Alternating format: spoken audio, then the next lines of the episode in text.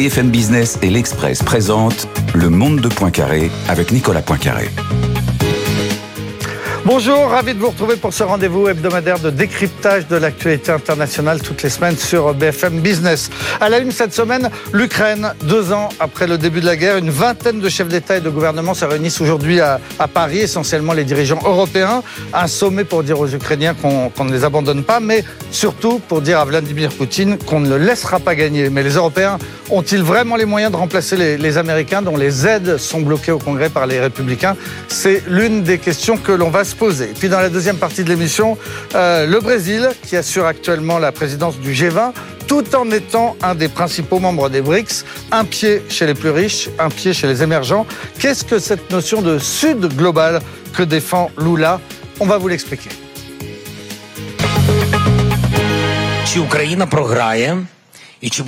L'Ukraine va-t-elle perdre? Est-ce que cela sera très difficile pour nous? Y aura-t-il de très nombreuses victimes Eh bien, cela dépend de vous, de nos alliés, du monde occidental. Si nous sommes bien armés, si nous avons des armes, nous ne perdrons pas cette guerre le président ukrainien euh, Volodymyr Zelensky, qui une fois de plus euh, ce, dimanche a demandé de l'aide et des armes à ses alliés. Pour parler de l'Ukraine, j'ai le plaisir de recevoir Marie Mandras. Bonjour. Bonjour. Vous êtes politologue au CNRS et au CERI, professeur à Sciences Po, et vous venez de publier La guerre permanente, l'ultime stratégie du Kremlin sur toutes les guerres de, Vladimir Poutine. C'est aux éditions Kalman Levy. À vos côtés, euh, Manon Loiseau. Bonjour. Bonjour. journaliste, reporter, grand reporter, ancienne correspondante à Moscou Moscou, vous avez signé un, film qui est encore disponible sur arte.tv et qui s'appelle Ukraine sur les traces des bourreaux. Nous sommes aussi avec Pascal Samama. Bonjour. Bonjour Nicolas. Vous journaliste à BFM Business, spécialiste des, questions de défense. Et enfin Charles Laquet. Bonjour. Bonjour. Euh, grand reporter au service Monde de l'Express. L'Express qui titre cette semaine Faire payer Poutine avec un, dossier de 12 pages consacré à, l'Ukraine. Alors Charles Laquet, euh, on, on va commencer avec vous. La France organise donc aujourd'hui même ce sommet avec une vingtaine de chefs d'État et de, gouvernement pour marquer l'anniversaire des, deux ans de la guerre et pour marquer le, soutien euh, de la façon la plus formelle possible de, l'Europe à, l'Ukraine. Qu'est-ce qu'on peut attendre de ce sommet? Alors, on peut attendre. Emmanuel Macron a parlé de sursaut collectif essayer d'aider euh, les Ukrainiens de façon plus décisive. Ça veut dire quoi? Alors, de façon très, très prosaïque, on peut imaginer euh, des, avancées en matière de munitions, de livraison de munitions. Il se trouve que la moitié à peine des munitions euh, qui sont promises par les Européens arrivent à l'heure. Donc c'est un vrai handicap et un problème pour, euh, pour les Ukrainiens. On l'a vu à Advitka, parce que effectivement les Ukrainiens n'avaient pas de munitions pour se défendre. Mm. Donc il faut juste un petit chiffre pour qu'on ait, on ait des perspectives en tête. uniquement pour rester retranché dans une, version défensive, il faut à peu près 90 000 obus par mois. Les Européens, ça fait un an qu'ils promettent des, munitions et des obus, ils en ont livré à peu près 500 000. Donc voilà, on voit, bien l'effet quand même de, de, masse. Alors on peut imaginer aussi que certains, si on entre un tout petit peu dans le détail, euh, que certains équipements pourraient être accélérés, la livraison des F-16 euh, européens, qui sont propriété d'États européens, ou encore les fameux Taurus, ces missiles allemands qui sont euh, euh, vraiment très performants et que pour l'instant, euh, Olaf Scholz, le chancelier allemand, n'a pas voulu livrer. Enfin, on peut imaginer aussi qu'en matière d'ingérence, l'Europe se rende enfin compte de ce qui se passe et mettre en place des, outils adéquats pour limiter ces ingérences. Rappelons que la DGSI, la Direction de la sécurité intérieure française, a mis une note il y a quelques jours en, expliquant que les ingérences russes augmentent de façon considérable, euh, que ce soit de façon euh, euh, physique, par exemple, on se rappelle des, tags d'étoiles le fin octobre après, après l'invasion, après l'attaque du Hamas, mais ça peut être aussi... de David qu'on sur le de Paris. effectivement, mais ça peut être aussi de façon plus insidieuse par les réseaux sociaux. Mm. Alors, Marina quand on interroge l'Élysée sur l'intérêt de ce sommet, on, nous répond c'est d'abord symbolique, au-delà des, quelques annonces qui pourront être faites, c'est pour dire à Poutine qu'on est tous unis contre lui. Euh, c'est le but, en tout cas, qui est, affiché avant, avant ce sommet. Est-ce que c'est un message que Poutine peut entendre? Enfin, je pense que ce forum et que l'Élysée a beaucoup d'autres messages à faire passer que celui-là, parce qu'à l'Élysée, euh, tout le monde est tout à fait conscient qu'on ne peut pas atteindre Poutine. C'est-à-dire que ce n'est plus une personne, un cerveau euh, qui entend ce qu'on lui dit. Donc, bien sûr, on, peut nous l'afficher pour afficher l'adhésion européenne à la, lutte contre l'agresseur russe en Ukraine, mais il, est bien évident que ça va pas faire bouger d'un millimètre Vladimir Poutine. En revanche, le message est extrêmement important pour les Ukrainiens, car en Ukraine, et pas seulement sur la ligne de front, il est essentiel que euh, les agresseurs se rendent compte euh, que la détermination européenne et nord-américaine est telle qu'ils vont être de plus en plus en difficulté. Parce qu'il ne faut pas croire que l'armée russe n'est pas en difficulté. Alors justement, maintenant, l'oiseau, il y a cette petite musique ces derniers temps que, que les, Ukrainiens vont mal. Ils ont perdu un petit peu de, terrain près de, de, Donetsk. Ils ont, on l'a dit, des vrais problèmes de, de, munitions. Euh, c'est pas le moment de les lâcher, vous dites? Ah, C'est pas le moment de les lâcher du tout. Tout ce qui nous revient d'Ukraine, et moi je suis en contact permanent avec mm. tous les gens qu'on a filmés pendant un an et demi avec Senia Bolshakova, mm. pour faire ce film, euh, sont aujourd'hui, euh, pour les un an, la triste génération des un an de guerre, il y avait encore cette énergie euh, ce peuple entier debout. Ils le sont toujours, mais ils sont épuisés. Mmh. Ils sont épuisés et ils commencent à être très inquiets de, ce qu'ils voient euh, se profiler, à savoir mmh. quand même un lâchage euh, même qu'ils sentent de la part des États-Unis, et, leur espoir est en nous. Mmh. Volodymyr Zelensky a déclaré hier qu'il y avait 31 000 soldats qui étaient morts sur le front, donc c'est la première fois qu'on donne un chiffre, mais les, les retours qu'on a aussi des soldats sur le front, c'est qu'il n'y a plus de munitions. Donc il y a vraiment urgence à ce que ces munitions arrivent et l'Europe est plus nécessaire que jamais. Parce que ça militairement, on en est où? Ça bouge ou ça bouge pas? Bah, Militairement, on fait ce qu'on peut, et ce qu'on peut, c'est totalement perturbé par, euh, par des élections, hein, notamment aux États-Unis. Ça fait quand même deux mois que les Américains ne livrent plus de munitions euh, en Ukraine. Nous, on essaye d'accélérer la production de, de ce qu'il y a en France dans chaque pays d'Europe. Franchement, on a du mal en France. Hein. On va tripler la, production d'obus, les obus de, 155 mm, donc ceux qui sont nécessaires pour les canons César, donc d'assez longue portée. Euh, on va arriver à 3000 par mois. Rheinmetall, l'allemand, arrive à 700 000 par mois. Mais tout ça, ça ne fait que quelques semaines, quelques mois de, de, combat, ce qui est très très peu. Sans les Américains, on va avoir énormément de mal. Alors l'inquiétude, c'est bien sûr l'arrivée de Donald Trump, qui qui commence à, à, semer le doute sur, euh, sur son soutien à l'Ukraine. Le point positif, c'est de se dire Donald Trump est un pragmatique. L'industrie de la défense pèse énormément dans le PIB américain. Il ne va pas demander à son industrie mm. d'arrêter de produire et d'arrêter de livrer l'Ukraine. Mais, mais, en attendant l'élection de novembre, pour l'instant, les aides sont, sont gelées au, au, Congrès par les partisans de Trump.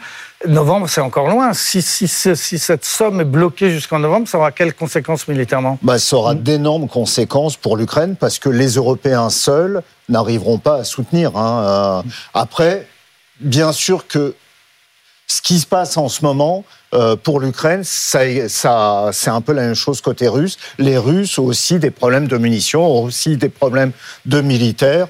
Euh, ce qu'on nous disait à l'état-major des armées, c'est que la donnée la plus stratégique, la plus gardée, la plus confidentielle qui soit, c'est le nombre de militaires morts au combat des deux côtés. on, arrive à savoir hmm.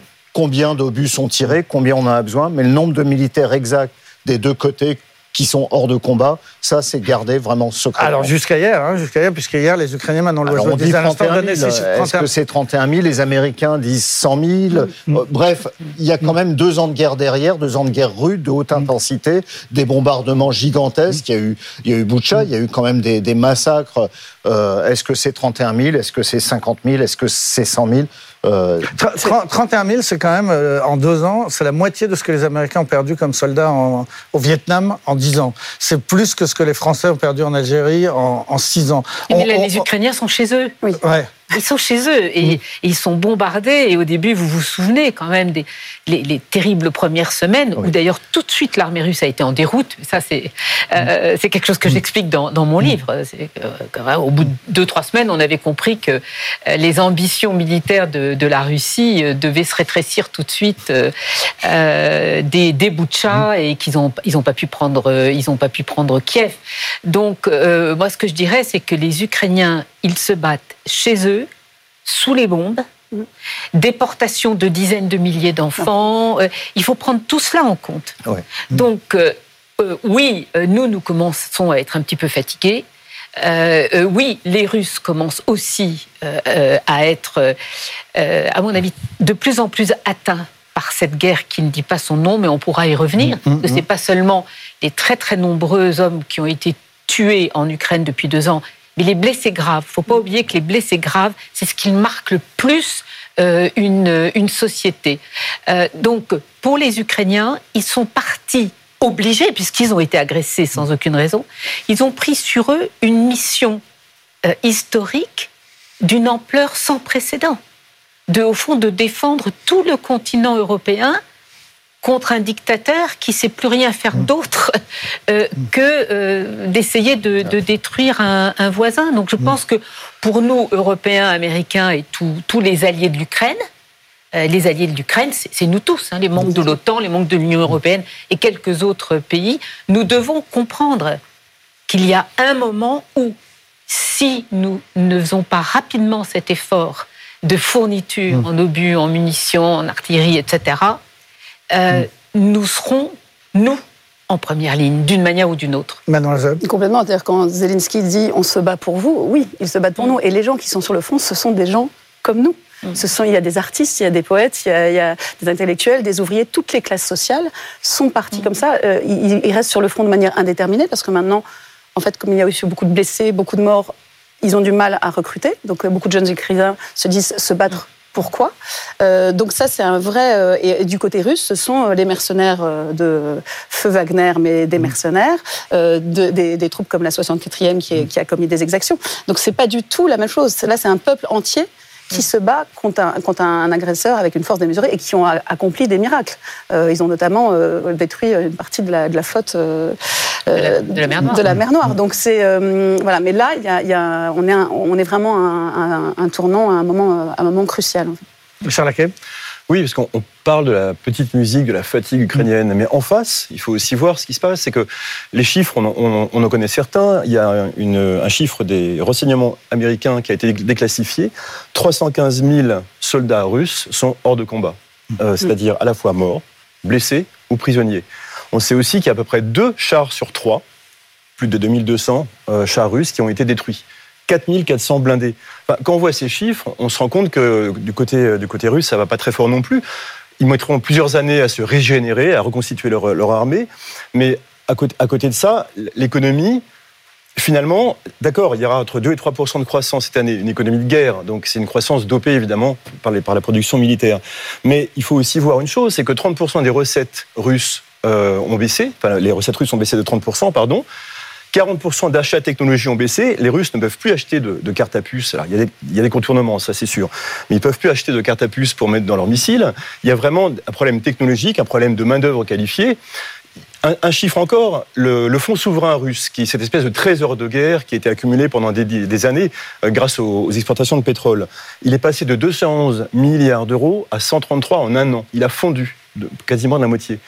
on voit bien que quelque part, les sanctions sont efficaces et que la fatigue, elle est aussi côté russe. Mm. Et est-ce que les Européens ont les moyens de, remplacer ces, 50 milliards euh, américains bloqués au, Congrès? On, parle beaucoup des 3 milliards annoncés par Emmanuel Macron. Ça paraît beaucoup, par exemple, pour les agriculteurs français. Ça leur paraît une somme énorme. Quand on parle de guerre, c'est pas beaucoup, 3 milliards. Non, 3 milliards, c'est pas beaucoup. Mm. Quand on voit les sommes qui ont été dépensées depuis le début du conflit, en deux ans, tous les alliés de l'Ukraine ont dépensé ensemble environ 200 milliards, dont la moitié pour de l'armement. Donc 3, 3 milliards, euh, c'est gigantesque évidemment pour le commun des mortels, mais dans, dans, ce, dans cette situation-là, dans ce contexte, c'est très très peu, 3 milliards. Donc qu'est-ce qu'on a les moyens? Est-ce que l'Europe a les moyens de remplacer euh, les États-Unis? Non, mais on ne peut pas penser cette guerre en ne pensant qu'à l'Europe, il faut aussi penser à l'OTAN. Et s'il se passe quelque chose, l'OTAN et les Américains sont contractuellement responsables de ce qui se passera à l'OTAN et sera engagé si ce conflit débordait de, l'Ukraine. La France euh, annonce des chiffres qui sont pas forcément, qui sont parfois contestés. Il y a cet institut euh, allemand, je crois, qui s'appelle le, Kiel. qui dit qu'en réalité, l'aide militaire française a été bien inférieure à ce que la France euh, affirme. Alors, L'aide militaire française, d'après le Kiel, est bien inférieure. Alors quand on parle avec Sébastien Lecornu, euh, et depuis le début, l'armée, euh, enfin le ministère des Armées dit la même chose. on ne communique pas sur ce qu'on envoie de toute façon. Et l'aide militaire à l'Ukraine, c'est une aide militaire, bien sûr, on a envoyé des Césars, on a envoyé des obus, on, en, on a fait ce qu'on a pu, mais il y a aussi un tas d'autres choses que la France a fait pour l'Ukraine que le ministère des Armées ne veut pas annoncé publiquement. Alors est-ce que c'est parce que on a fait moins que ce qu'on aurait dû faire, ou est-ce que c'est parce qu'on a fait moins que ce qu'on aurait pu faire aussi? Euh, Ça c'est la question. Mm. Mais le rapport Kiel, en ce moment, par la France, il est totalement remis en question. Mm. Et pendant ce temps, euh, Marie Mandras, euh, Poutine, on l'a vu la, semaine dernière à la tête, enfin aux commandes, aux commandes au sens propre d'un bombardier nucléaire. C'était quoi le, message qu'il voulait nous envoyer? Alors, moi, je, ne regarde plus euh, Vladimir Poutine. Je trouve qu'on le montre beaucoup trop. Euh, tout ça, c'est de la mise en scène. Ah, l'homme est acculé. Ah, décider euh, d'aller éliminer Alexei Navalny, qu'il avait déjà tenté de faire empoisonner en 2020, et ils n'ont pas réussi. Euh, d'avoir essayé au moins deux fois depuis qu'il est incarcéré euh, de mettre fin à sa vie en le privant de soins médicaux. Euh, et qui les besoins de ne même plus accepter qu'il soit encore en vie, même dans des conditions très très affaiblies, il ne faut pas le voir comme un signe de la puissance de Poutine. Et quand on voit euh, cette fuite en avant de toujours plus d'exactions, toujours plus de bombardements, euh, Poutine qui envoie euh, des dizaines de milliers d'hommes à une mort quasiment certaine pour reprendre une ou deux localités sur la ligne de front, on se dit que le montrer euh, dans un bombardier. Euh, euh, il faut comprendre que c'est de la mise en scène, tout comme sera une grande mise en scène le plébiscite fabriqué de, la mi-mars.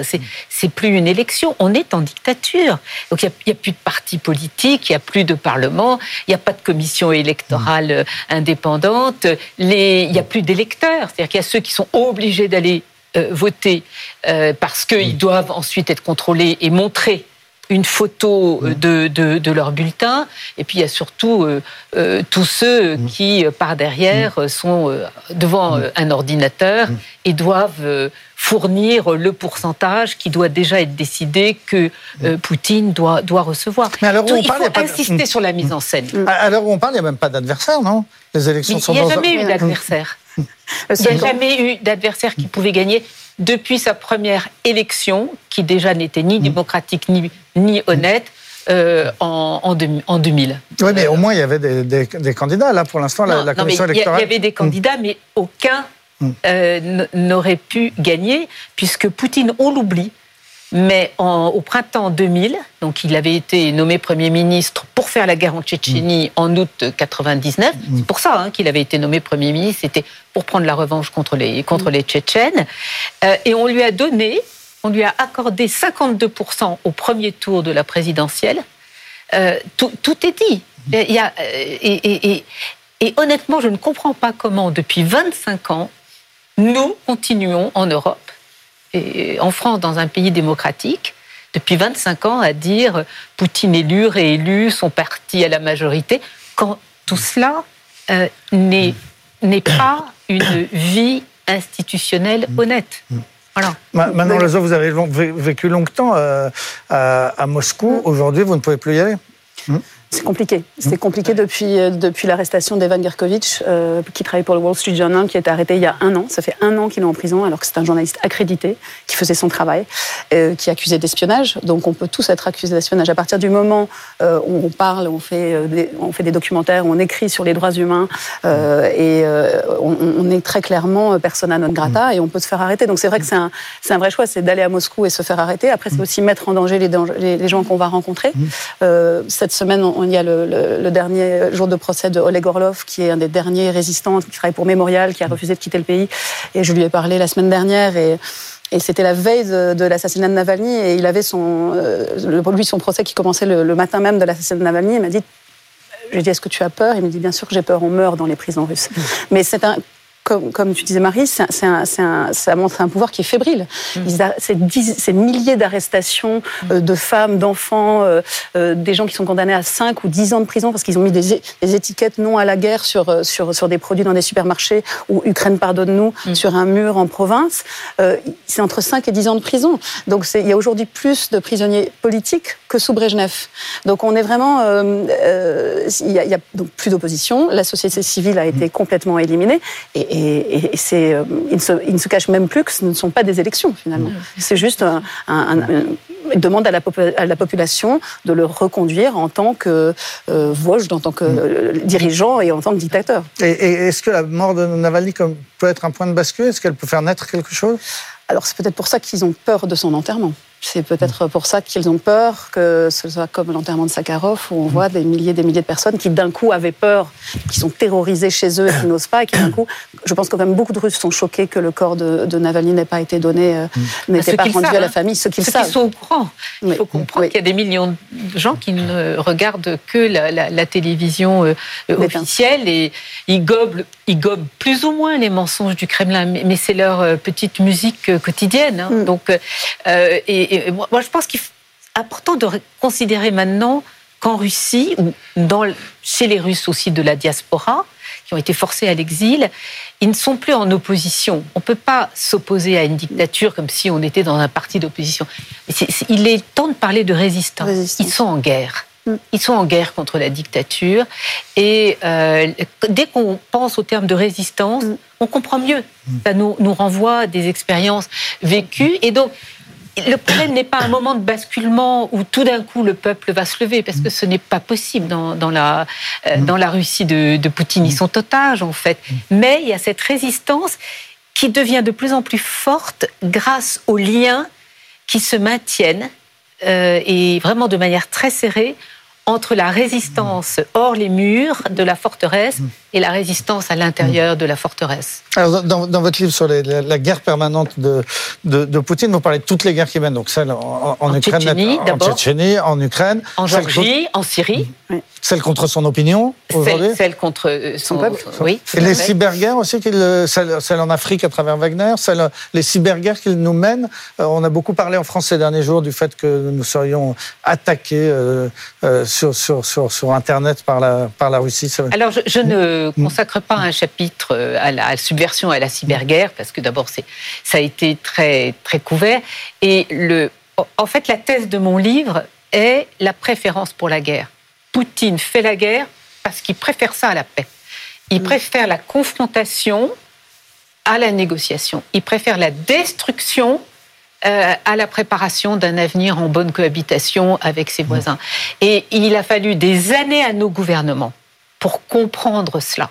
Euh, alors que Manon et moi et beaucoup d'autres qui avions bien connu Anna Politkovskaya, Boris Nemtsov et d'autres grands euh, résistants qui ont aussi euh, été assassinés, déjà Anna Politkovskaya et Boris Nemtsov disaient il faut être contre la guerre en Tchétchénie, contre la guerre en Ukraine, ce qui est du cas de, de, de Nemtsov, parce qu'en réalité, Poutine nous fait la guerre à nous. C'est-à-dire que c'est c'est comme euh, presque comme un, mode de fonctionnement euh, de, de, ce clan euh, au pouvoir, qui est que pour survivre, il faut absolument anéantir toute personne, toute communauté qui ne se soumettrait pas. Mmh.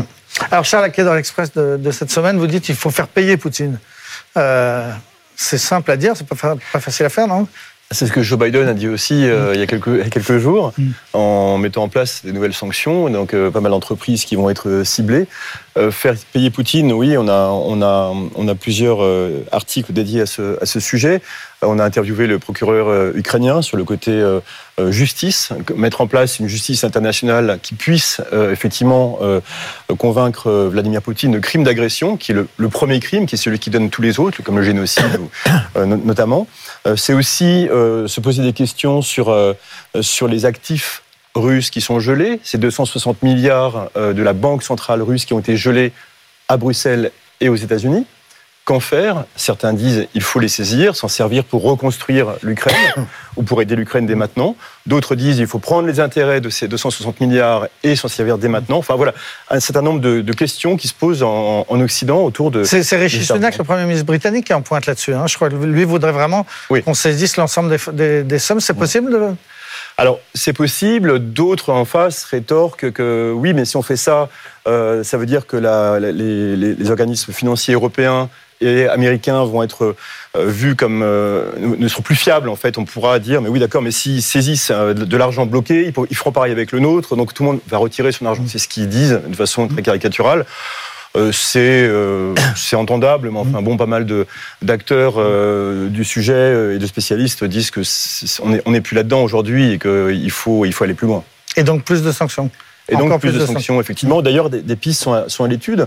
Euh, là, on, en est au 13e train de, sanctions, mais on peut imaginer, par exemple, euh, que euh, le gaz naturel liquéfié, qui pour l'instant n'est pas sous sanction, le soit on est en train aussi de voir qu'il y a énormément de trous dans la, raquette, parce que là, par exemple, on révèle dans, notre enquête que euh, le 13 février à Bruxelles, il y a une réunion très importante où euh, des représentants de, des, 27 ont remis une liste en entreprise occidentale à chacun des représentants des 27 États membres, comme quoi il y a pas mal d'entreprises aujourd'hui, de groupes qui passent par leur filiale asiatique pour faire du business directement avec Moscou.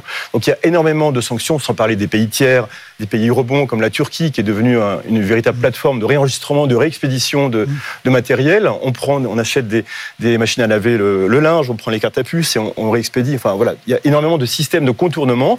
Et donc là aussi, c'est important d'arriver à, mettre en place un système qui soit beaucoup moins, euh, euh, un peu beaucoup plus hermétique, pardon. Et en attendant. Euh, Pascal Samama, qu'est-ce qui se prépare d'un point de vue militaire on est, on est en hiver, on parle souvent du printemps où les choses bougent? Ben Là, on, parle beaucoup de, gel, de ni offensive ni contre-offensive, des gains de quelques centaines, quelques kilomètres. Ce qu'on attend, c'est bien sûr le retour à une grosse production d'armement euh, de notre côté. C'est bien sûr euh, la décision américaine sur l'envoi de, nouvelles livraisons d'armement. Et de l'autre côté, euh, je trouve que la Russie, la Russie n'est pas dans l'objectif d'être seule contre tout le monde occidental. Elle essaye de, créer avec des alliés, parce que la Russie a des alliés. Hein. Il y a l'Iran, il y a la Corée du Nord, il y a, a d'autres pays qui d'allumer des contre-feux en sachant que l'Occident ne pourra pas mener de front euh, des guerres dans le Pacifique, en Europe euh, et sur d'autres points, euh, d'autres points du globe, en mer Rouge par exemple aussi, etc. Donc les pronostics, ça va, et puis même le mot pronostic qui a été utilisé souvent, c'est pas le bon terme. On est dans une grosse incertitude. Il faut marquer les fronts, il faut faire comprendre ce que ce qu'a fait Emmanuel Macron, qu'on ne cédera pas, hein, que, que, la Russie, il est hors de question qu'elle gagne la guerre, et puis se remettre à produire vite et beaucoup d'armement parce que parce qu'on est dans une situation de crise un peu importante. Hein. Mais le, plus vraisemblable, c'est que ça puisse durer encore très très très longtemps? Très très longtemps, oui, bien sûr. Bien sûr, il y a lors d'un voyage, un de nos confrères, un, un voyage au Moyen-Orient, euh, une personne, une personnalité politique disait que euh, l'Ukraine allait être pour l'Europe ce que la Palestine est au Moyen-Orient, c'est-à-dire un conflit qui traîne, qui traîne, qui traîne, sans, sans réelle solution. C'est ce que ne veulent pas ni les Occidentaux et je crois ni la Russie. Parce que là, on parle du, deuxième anniversaire de la guerre, mais on, a tort, Marie Mandras. Non, c'est le dixième anniversaire. Ça, a commencé. Oui, c'est exactement dix ans. Ça fait, ça fait dix ans. Et euh, je pense que l'Ukraine est un cas différent du mm. cas de la Palestine. C'était un parallèle, c'était pas vraiment. Vous citez euh, une personne et donc j'ai le droit de pas être d'accord avec la personne que vous citez, d'autant plus librement mm. euh, que justement je ne sais pas qui c'est. Euh, enfin, l'Ukraine, c'est l'Europe. Prenez une carte, mm. c'est l'Europe. L'Ukraine, on l'a découverte en 2014 après que les petits hommes verts, c'est-à-dire les hommes envoyés par Moscou, commençaient à prendre la Crimée, euh, Donetsk et Lugansk. Mm. Euh, donc, euh, l'Ukraine, c'est l'Europe. Vous voyez sur la carte, c'est au cœur de l'Europe, au centre de l'Europe. C'est la mer Noire. quand vous voyez les, voisins de, de l'Ukraine, tout d'un coup, on a découvert l'importance. Mm géopolitique, humaine, économique, culturelle de, de ce pays. Et euh, plusieurs pays de l'Union européenne ont une frontière avec euh, l'Ukraine. Donc, il n'y a absolument aucune chance, aucune probabilité que nous puissions, même si c'était notre choix politique, laisser l'Ukraine dans un conflit qui deviendrait de, de plus en plus euh, un, voilà, sans, sans, sans, aucun résultat, euh, un peu comme dans le Donbass en 2014. Ce n'est tout simplement pas possible aujourd'hui parce que toute la sécurité européenne maintenant dépend de l'issue de l'agression russe, qui n'était pas le cas en 2014, euh, que nous soutenons totalement l'Ukraine et qui a vocation à rentrer dans l'OTAN et qui va entrer dans l'Union européenne. Et enfin, parce que si on fait le bilan des deux ans de bombardement de civils, d'exactions, de destruction, d'écocides, mm. euh, euh, on ne peut pas, on ne mm. peut pas juste dire on laisse les choses dans l'état parce qu'on préfère nous Européens ne pas affronter la réalité euh, de la menace russe en, Europe. Donc je, pense que il, va y avoir ce que vous décrivez, au fond, c'est ce que veut Poutine. Oui, exactement. c'est ça. Il veut enliser le conflit. Mais Poutine s'est beaucoup trompé ces dernières années, et en particulier le 24 février 2022, quand il a ouvert cette guerre d'agression sur quatre fronts, et qui, n'a pas réussi. Et que donc, il avait dit à tout le monde, en dix jours, euh, on va y arriver, euh, on éliminera Zelensky, on prendra le pouvoir à Kiev. C'était l'objectif. Deux hein. ans après, euh, euh, Kiev vit euh, en, toute liberté et, Zelensky et son gouvernement et les administrations locales et régionales gèrent vraiment assez bien un pays aussi mm. euh, affecté. Alors que si vous nous demandiez à Manon et à moi, mm. mais il faudrait une autre émission, mm. de vous dire comment est gérée la Fédération de Russie aujourd'hui, ce serait beaucoup plus sombre. Eh bien, vous savez quoi, on la fera, cette autre émission sur la gestion de la Fédération Russie. Merci beaucoup euh, à tous les quatre. Marie Mandras, donc auteur de La guerre permanente, euh, l'ultime stratégie du Kremlin aux éditions Kalman Levy. Manon Loiseau, auteur du documentaire euh, Ukraine sur les traces des bourreaux qu'on peut voir sur arte.tv. Pascal Samama de BFM Business et Charles Haquet de l'Express qui reste avec nous dans un instant vos, rubriques sous les radars, ces actualités dont on n'a pas assez parlé.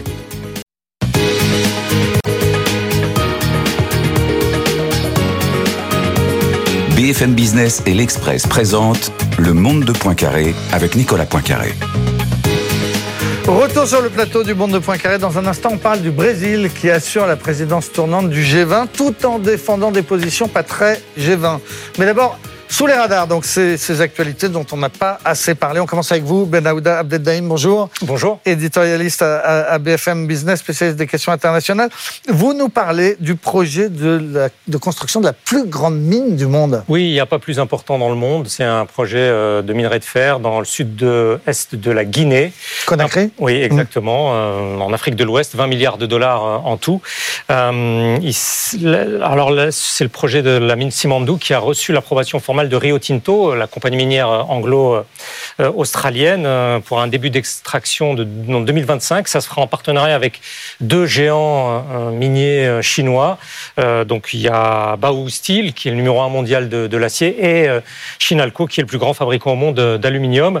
Donc ils vont travailler ensemble. Rio Tinto, l'anglo-australien, est, le plus gros partenaire de, de, cette entreprise qui est une affaire de plusieurs dizaines d'années, euh, qui s'accompagne de, la construction d'infrastructures très, lourdes, une ligne ferroviaire de 550 mm. km, un port en eau profonde pour aller pour donner sur euh, sur euh, l'océan Atlantique avec des dimensions titanesques vraiment pour pour construire cette mine et l'idée c'est que Étant donné la qualité exceptionnelle du minerai de fer qui se trouve euh, dans cette montagne de Simandou, dans, le sud-est de la Guinée, on va pouvoir, disent les promoteurs du projet, faire de l'acier dit vert. Euh, donc tout est vert, donc il y a même mmh. l'acier, étant donné que ça, cette, ce minerai de fer guinéen permettra euh, de faire de l'acier avec moins émetteur de, de, carbone. Mais tout cela est dans un contexte où les cours du minerai de fer sont en train de s'écrouler, de s'effondrer en raison de, de, ralentissement économique chinois. Et en parallèle de cela, vous avez des institutions guinéennes qui risquent d'avoir du mal à tenir ce projet. 20 milliards de dollars, c'est en gros le produit intérieur brut de, de, de, la Guinée, avec une instabilité politique chronique dans ce pays. Et le, il y a eu un putsch militaire le 5 septembre 2021 le pouvoir militaire a assuré que euh, les données du contrat qui étaient prévues avant le putsch allaient être maintenues, mais que euh, les partenaires étrangers de ce projet allaient devoir se conformer aux exigences environnementales et fiscales euh, de, l'État guinéen. Donc c'est un énorme projet qui risque de transformer totalement la Guinée et qui va donner lieu à des luttes de pouvoir, des luttes de pouvoir politiques et économiques d'une ampleur extraordinaire. Voilà, la plus grande mine du monde, c'était un peu resté sous les radars et ça n'est plus grâce à vous, euh, Benahouda. Pascal Samama, vous nous parlez, vous, des Phygital Games? Physical Games. C'est les jeux du futur. C'est les jeux du futur. Mm. Alors, c'est des jeux futurs, du futur, ça a lieu en Russie. C'est un peu cynique parce qu'en même temps que la Russie fait la guerre en Ukraine et menace le monde entier avec son bombardier nucléaire, eh ben, la Russie organise ce qui voudrait être une alternative aux Jeux Olympiques, c'est-à-dire il y a plus d'une centaine de pays qui participent. C'est des Jeux qui ont lieu euh, à Kazan. Euh, et c'est quoi ces Jeux? C'est des Jeux. S'il n'y avait pas eu cette guerre, on aurait pu trouver l'idée intéressante. C'est-à-dire que c'est des jeux qui se déroulent sur ordinateur, des jeux vidéo. Par exemple, vous prenez un jeu de foot, vous, euh, vous affrontez votre adversaire sur écran, et ensuite vous l'affrontez sur un véritable terrain avec un ballon dans un jeu de football. Alors, on dit qu'il y a 107 pays, l'organisateur dit qu'il y a 107 pays, c'est quand même un événement ultra important en Russie. Hein. L'inauguration, le lancement de ces jeux a été fait avec Vladimir Poutine, ça a été rediffusé sur la chaîne nationale euh, russe. Hein. Les Russes donc découvrent que s'ils ne savent pas qu'il y a une guerre en Ukraine, s'ils ne savent pas que Navalny a été tué, ils savent en tout cas qu'il y a des jeux euh, auxquels participent certains pays européens, on ne sait pas lesquels, mais en tout cas la Chine, la Corée du Nord, euh, l'Indonésie, bref, tous les, tous les alliés de, la Russie. Et ces jeux vont durer jusqu'au 6 mars. Euh, jusqu'au 3 mars, pardon. Donc euh, des jeux qui vont se, se mêler. Il y a une épreuve qui est assez intéressante, c'est une épreuve de programmation informatique. Alors, il va y avoir bien sûr tous les plus grands hackers de la planète qui vont tenter de. Et beaucoup sont russes. Et beaucoup sont russes. Pas mal sont nord-coréens aussi. Certains sont chinois. Et, on est en train de déterminer à l'issue de ces jeux dans quel pays se dérouleront. La prochaine édition ce sera en 2026 de, ces jeux des Physical Games. Voilà, c'était passé sous les radars aussi. Ce sera certainement en Chine parce que c'est le pays qui a la plus grosse délégation sur place qui risque d'emporter le, la prochaine organisation. les Jeux Olympiques des hackers. On Exactement, on peut appeler ça comme ça. En attendant les vrais Jeux Olympiques où les Russes n'auront pas le droit de concourir, euh, en, tout cas sous, sur leur bannière. Euh, Charles Aké, vous nous parlez, vous, d'une de, enquête de l'Express sur les réseaux d'influence azerbaïdjanais. Exactement, qui est sortie euh, ce week-end sur notre site internet et qui sort dans notre prochain numéro. Oui, sur la façon dont la propagande anti-française est en train de, devenir un passeport national en Azerbaïdjan. Euh, en fait, c'est très étonnant, c'est effectivement un peu passé sous les radars. Euh, pourquoi? Alors, pendant un an et demi, il y a un an et demi, les, Azerbaïdjanais ont essayé de, séduire un petit peu les Français, qui étaient évidemment plutôt du côté des Arméniens et ils se sont dit on va par du soft power, par des, subventions, euh, essayer de, rectifier un petit peu, de, contrebalancer cette, euh, euh, affection pour l'Arménie. Voilà, ça c'était le début. Puis ils se sont rendu compte que ça marchait pas du tout. D'autant plus qu'ils se sont rendus compte que les Français ont livré du matériel militaire à l'Arménie, notamment des radars et des véhicules blindés. Donc ils sont passés à une autre phase et là on retrouve exactement les méthodes russes c'est vraiment calqué sur les méthodes russes, avec à la fois du recrutement d'influenceurs en France qui promeuvent un petit peu les intérêts azerbaïdjanais. Il y a aussi des influences virales sur les réseaux sociaux. C'est Vigineum, qui est euh, le réseau français de, lutte contre les, ingérences euh, numériques euh, étrangères, qui s'est rendu compte qu'il y avait des milliers et des milliers de faux comptes qui ont, pendant des semaines et des semaines, diffusé des vidéos où on voyait à la fois les JO, les futurs JO en France, les futurs Jeux olympiques, et à côté de ça, des images d'émeutes montrant que ça va être le chaos pendant tout l'été et ça va être une catastrophe. Il y a énormément d'opérations comme ça qui sont mises en place, c'est vraiment les méthodes russes. Et il y a enfin une déstabilisation qui est très importante. Euh, pourquoi? Il y a le, groupe, un groupe d'initiative de Bakou qui a été créé et qui invite des indépendantistes Corse, de Mayotte et d'autres de, Guadeloupe pour essayer de, justement de, stimuler, de promouvoir cette, cet esprit indépendantiste. On retrouve un petit peu les méthodes de Wagner en, en Afrique subsaharienne. Donc c'est assez inquiétant et ça monte.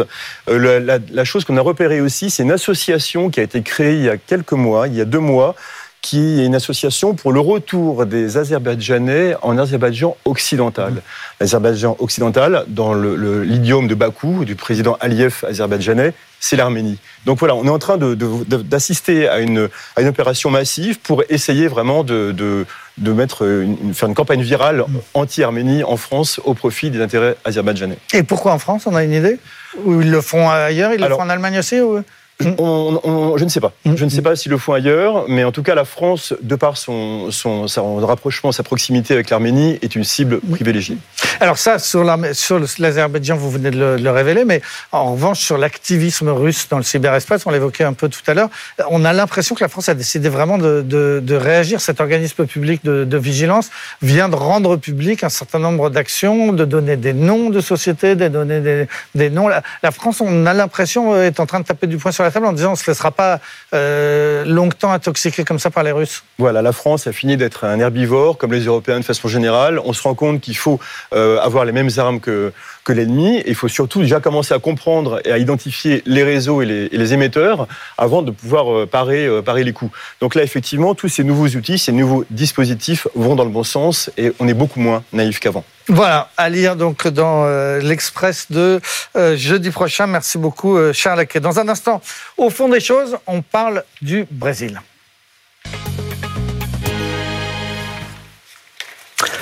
Tout de suite, donc, le, Brésil qui a pris la, présidence tournante du G20, alors que le président Lula s'érige en champion de, de ce qu'on appelle de plus en plus le Sud global. Alors, que faut-il penser de ces dernières prises de position contre Israël euh, qu'il accuse de, génocide?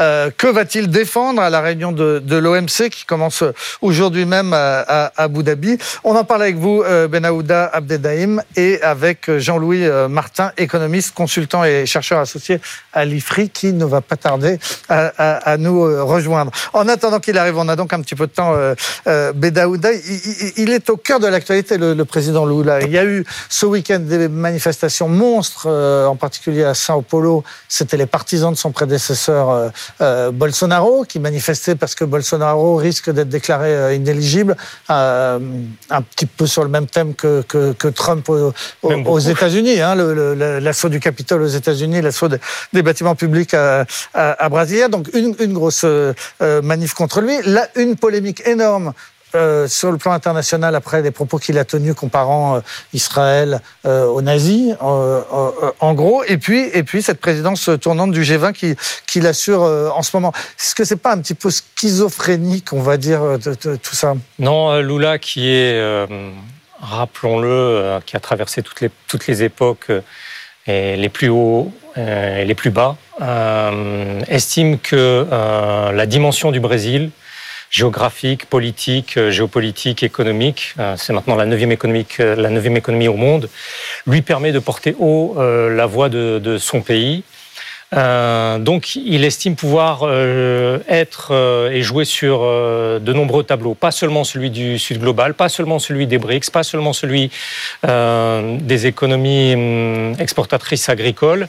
Et effectivement, en s'appuyant sur sa première année de gouvernement, celle de 2023, il est revenu au pouvoir. Euh, qui globalement, du point de vue euh, économique et financier, s'est bien déroulé avec des perspectives de croissance qui ne sont pas celles de l'Inde, mais euh, malgré tout, le Fonds monétaire international jugeant que l'économie brésilienne est résiliente, il y a matière à, à, à avoir de l'espoir pour, pour, cette, pour cette économie. le président Lula da Silva considère qu'il est en mesure d'être une de ces grandes voix aux côtés de celle de, de, de l'Inde, aux côtés de celle de la Chine et aux côtés de celle de l'Afrique du Sud, et pour donner vraiment corps euh, à euh, la, dimension latino-américaine des BRICS. Alors justement, quand il a en Afrique très récemment donc parlé d'Israël en des termes qui ont euh, choqué, en, tout cas en tout cas en Israël très très fortement.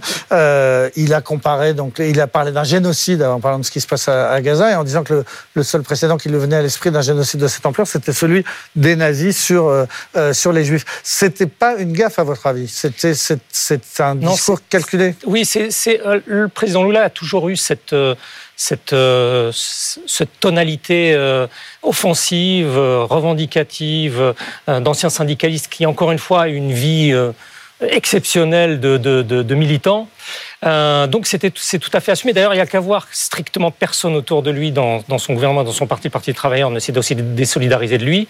Euh, même après euh, la décision euh, d'Israël de le déclarer persona non grata on a vu le ministre des Affaires étrangères, on a vu surtout la personnalité la plus importante qui est César euh, Amorim, qui est son conseiller spécial, qui a été ministre des Affaires étrangères, ministre de la Défense, dire que euh, en réalité le président Lula avait voulu secouer l'opinion internationale. Et il y est parvenu parce que des voisins comme la Colombie, comme la, Bolivie, qui ont des frontières avec, avec des, pays qui ont des frontières avec, avec le Brésil, soutiennent tout à fait la, la, position du président Lula en estimant que euh, il y a euh, effectivement un massacre de masse qui est en train de mm. se produire euh, dans ce territoire palestinien et qu'il faut absolument tenir face mm. à Israël, ne pas se laisser intimider Israël étant en quelque sorte la voie avancée mm. du bloc occidental qui pratique le deux poids deux mesures, qui s'émeut de ce qui se déroule en Ukraine, mais qui s'émeut absolument pas de ce qui se passe dans, à Gaza. Donc c'est un peu aussi l'idée qu'il ne faut pas laisser le le récit mm. international entre les mains du bloc occidental. Et ça, Lula da Silva mm. le, pratique de très longue date. Alors, quand, on est en, Amérique latine, attaquer Israël, ça veut dire aussi attaquer les États-Unis. Parce que dans l'esprit de tous les Sud-Américains, c'est la, la, même chose. Enfin, ce sont deux pays qui soutiennent. Et, et Lula sait très bien que attaquer les États-Unis, quel que soit le pouvoir en place, que ce soit Biden ou Trump, c'est fédérer autour de lui l'ensemble des, ou presque l'ensemble des, pays d'Amérique du Sud. C'est exactement cela. Encore une fois, lorsqu'on voit comment les Colombiens, les Boliviens et d'autres, bien, bien, entendu, ont, réagi, on peut, on peut penser que c'était l'objet. Mais après, il y a la semaine dernière dans Veja, qui est un grand journal euh, un brésilien, Sao Paulo. Il y a eu une interview du directeur général de l'agence de promotion des exportations et des investissements, particulièrement intéressante, où il dit que euh, ça, c'est la politique, la géopolitique. Moi, il est du Parti des travailleurs, donc du même parti que le président Lula. Moi, je m'occupe euh, d'économie, de commerce, et ma priorité absolue pour les exportations et les investissements, ce sont les États-Unis. Euh, et ce qui était très marquant aussi dans cette interview, c'était la manière dont ils étaient parfaitement conscients de la mauvaise image euh, qu'a l'agroéconomie brésilienne auprès des Européens, par exemple. Donc de ce point de vue-là, ils sont parfaitement conscients mmh. des enjeux commerciaux, économiques qui se jouent euh, autour, euh, autour du Brésil et de ses positions, de prise de position diplomatique. Alors justement, on est rejoint par Jean-Louis Martin. Bonjour.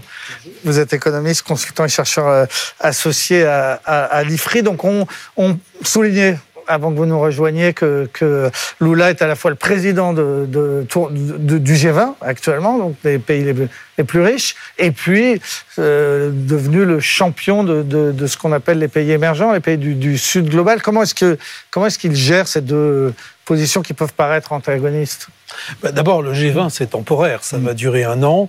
Euh, les Brésiliens ont quelques priorités euh, pour la présidence du G20. Ils veulent en particulier un peu recentrer euh, un G20 qui, trouve-t-il, se disperse un peu trop pour parler euh, d'environnement, pour parler euh, de pauvreté, d'inégalité, et puis aussi de, pour parler d'un sujet qui les intéresse peut-être plus directement, qui est ce qu'ils appellent la gouvernance mondiale, et où le, ce qu'ils visent clairement, c'est de participer de manière permanente au Conseil de sécurité des Nations Unies. Il faudrait un poste, un poste permanent comme comme euh, comme, les cinq membres, effectivement. Et alors pas que pour eux. Hein, euh, leur discours qui est assez cohérent, c'est de dire que mm. le euh, les membres permanents ne représentent plus les principaux pays de la planète et que certains d'autres, dont le Brésil, mais aussi l'Inde ou le Japon, devraient y être y être part. donc ça pour le G20, mm. c'est leur leur objectif. Après le, le Brésil, leader du Sud. Euh, oui, c'est un pays important au sud, mais euh, en termes de poids, il n'est euh, clairement pas, il n'a pas celui de la Chine, il n'a même pas celui de l'Inde, en particulier pour des raisons démographiques. mais c'est vrai qu'il y a, vous parliez tout à l'heure de de la situation à Gaza, une sorte d'exaspération au sud devant le discours occidental, le discours et la pratique occidentale. Et euh, Lula a, euh, peut-être de manière un peu euh, brutale, mmh. un peu surprenante d'ailleurs, parce que, pour être franc, je ne m'attendais pas à ça de lui, qui se voit comme un, un grand modérateur, un grand négociateur, qui est capable de rapprocher des gens qui sont loin les uns des autres. Les uns des autres. Et là, il a un peu il a été un peu, un peu, un peu brutal dans son, dans son expression. Et pourquoi? Parce qu'il sent qu'effectivement, c'est un point de vue populaire dans un grand nombre de pays du Sud? Oui, je crois. Je crois. Euh, je pense que c'est une euh, c'est une question délicate aussi pour les Brésiliens en termes internes parce que ils ont à la fois chez eux une assez forte communauté euh, juive, mais aussi une communauté arabe de, de, Syriens, de Libanais, de Palestiniens assez assez nombreuses et les deux sont sont influentes. Donc il il doit. Mais enfin. Mm je, pense qu'il y avait aussi de la politique intérieure, c'est-à-dire que euh, le soutien à Israël, c'est la droite et l'extrême droite euh, brésilienne. Donc il se positionnait aussi peut-être un petit peu par rapport à ça. Euh, la manifestation d'hier sur euh, l'avenir Paulista, il y avait presque autant de drapeaux israéliens que de drapeaux brésiliens. C'est quand même tout à fait frappant. Alors, vous nous dites que le, Brésil n'a pas le poids économique pour être le champion du, Sud global, mais est-ce que, au-delà du poids économique, est-ce que, Lula, par son charisme, peut avoir le, pour le coup le poids de devenir une sorte de, leader? On aurait dit euh, il y a 30 ans leader tiers-mondiste. Aujourd'hui, c'est plus le tiers-monde, c'est le monde de demain peut-être. Euh, oui, sans doute, euh, parce que là aussi, bon, même s'il est euh, s'il est rejeté par une partie de sa population, même si ses prises de position ont pu quelquefois choquer en Occident, euh, quand vous regardez les autres, euh, les autres, c'est Poutine, Xi Jinping et Modi. Bah, Lula reste quand même un petit peu plus sexy qu'eux. Donc, oui, de fait, il a, il a une position de, de leader moral du, du, Sud. Ben Il a été euh, très échaudé euh, lorsqu'il s'est proposé comme modérateur l'année dernière, c'était en printemps 2023, en avril lorsqu'il a proposé, euh, peut-être euh, sans maîtriser l'ensemble des, paramètres, comme modérateur dans le dossier entre euh, la Russie et l'Ukraine. Et il a vu que sa voix et sa diplomatie ne pesaient absolument pas dans ce dossier. Et il a reproché au président Zelensky de vouloir tout et son contraire, parce que sa proposition, c'était céder sur la péninsule de Crimée et puis on, on, verra, pour on, verra, pour le reste. Et ça a été balayé par euh, les Ukrainiens euh, qui n'ont même pas donné suite à sa, à sa, proposition de médiation. Donc il se dit que euh, la manière euh, effectivement de la manière de, de, de, ronde qui est la sienne historique de rapprocher les contraires n'a pas fonctionné. Donc il faut prendre position fortement. Et puis il y a un autre point, c'est que il a vu que ce sont les Sud-Africains qui ont porté le dossier euh, palestinien, le dossier israélien, pardon, devant la Cour internationale de justice. Ce sont les juristes sud-africains qui ont obtenu cette ordonnance du 26 janvier de la Cour internationale de justice. Ce ne sont pas euh, les Brésiliens. Donc il y a aussi une volonté de sa part de retrouver non pas la prééminence, mais, euh, mais le poids qui est celui du Brésil au sein du groupe des BRICS. Et qu'est-ce qui se passe à, Abu Dhabi à partir d'aujourd'hui Donc réunion de, l'OMC, qu'est-ce que va défendre les, Brésiliens? Alors les Brésiliens effectivement ont en tête euh, cette idée qu'ils qu'ils ont exactement au sein du G20 comme au sein de, de l'OMC, c'est de la nécessaire refonte des organisations économiques internationales vers davantage de, de, de participation des, des, des, pays, euh, des grandes nations du, du Sud. Euh, ils ont réussi à placer par exemple l'ancienne présidente Dilma Rousseff à la tête de la Banque de développement des, des BRICS, ce qui, est, ce qui est très important pour eux. Et pour eux, euh, il y a effectivement une dispersion euh, de, notamment de, ces, du G20 dans des dossiers qui ne devraient pas être ceux du, de, cette instance, notamment l'ukrainisation, disent-ils, du G20 qui n'a qui n'a pas lieu d'être à leurs yeux. et de ce point de vue-là, ils veulent recentrer les organisations économiques internationales sur leur objet premier, d'une part, et sur le poids que doivent avoir les économies du Sud dans ces, dans ces organisations. Encore une fois, c'est la neuvième économie du, du monde. L'Inde est partie pour être la troisième très bientôt. Ils estiment que ni l'Inde ni le Brésil, euh, et encore moins la Chine, n'ont le poids qu'elles méritent en termes de droit de vote dans ces instances. Et ils n'ont pas complètement tort, hein non, non, ils n'ont pas tort du tout. Ils n'ont pas tort du tout. Et, et, je, enfin, personnellement, je pense que ça arrivera un jour. Après, euh, il y a une question de délai. Euh, et les Brésiliens aimeraient bien que ça avance un petit peu plus vite, c'est tout. Mais c'est, euh, je pense que c'est le sens de l'histoire, complètement. Et une des questions qui va être posée, notamment à Abu Dhabi, c'est la question de la, de, de la régulation de l'agriculture? Oui, alors Euh, bon, d'abord, euh, l'OMC est un petit peu, euh, comme dirait quelqu'un d'autre en parlant d'une autre institution, en état de mort cérébrale. depuis que les Américains refusent d'y coopérer, l'organisation n'a plus la capacité d'arbitrage, par exemple, qu'elle avait avant. L'agriculture, bon, c'est le sujet effectivement entre l'Europe et l'Amérique et le, Mercosur en particulier. Personnellement, je suis convaincu que cet accord ne sera jamais signé.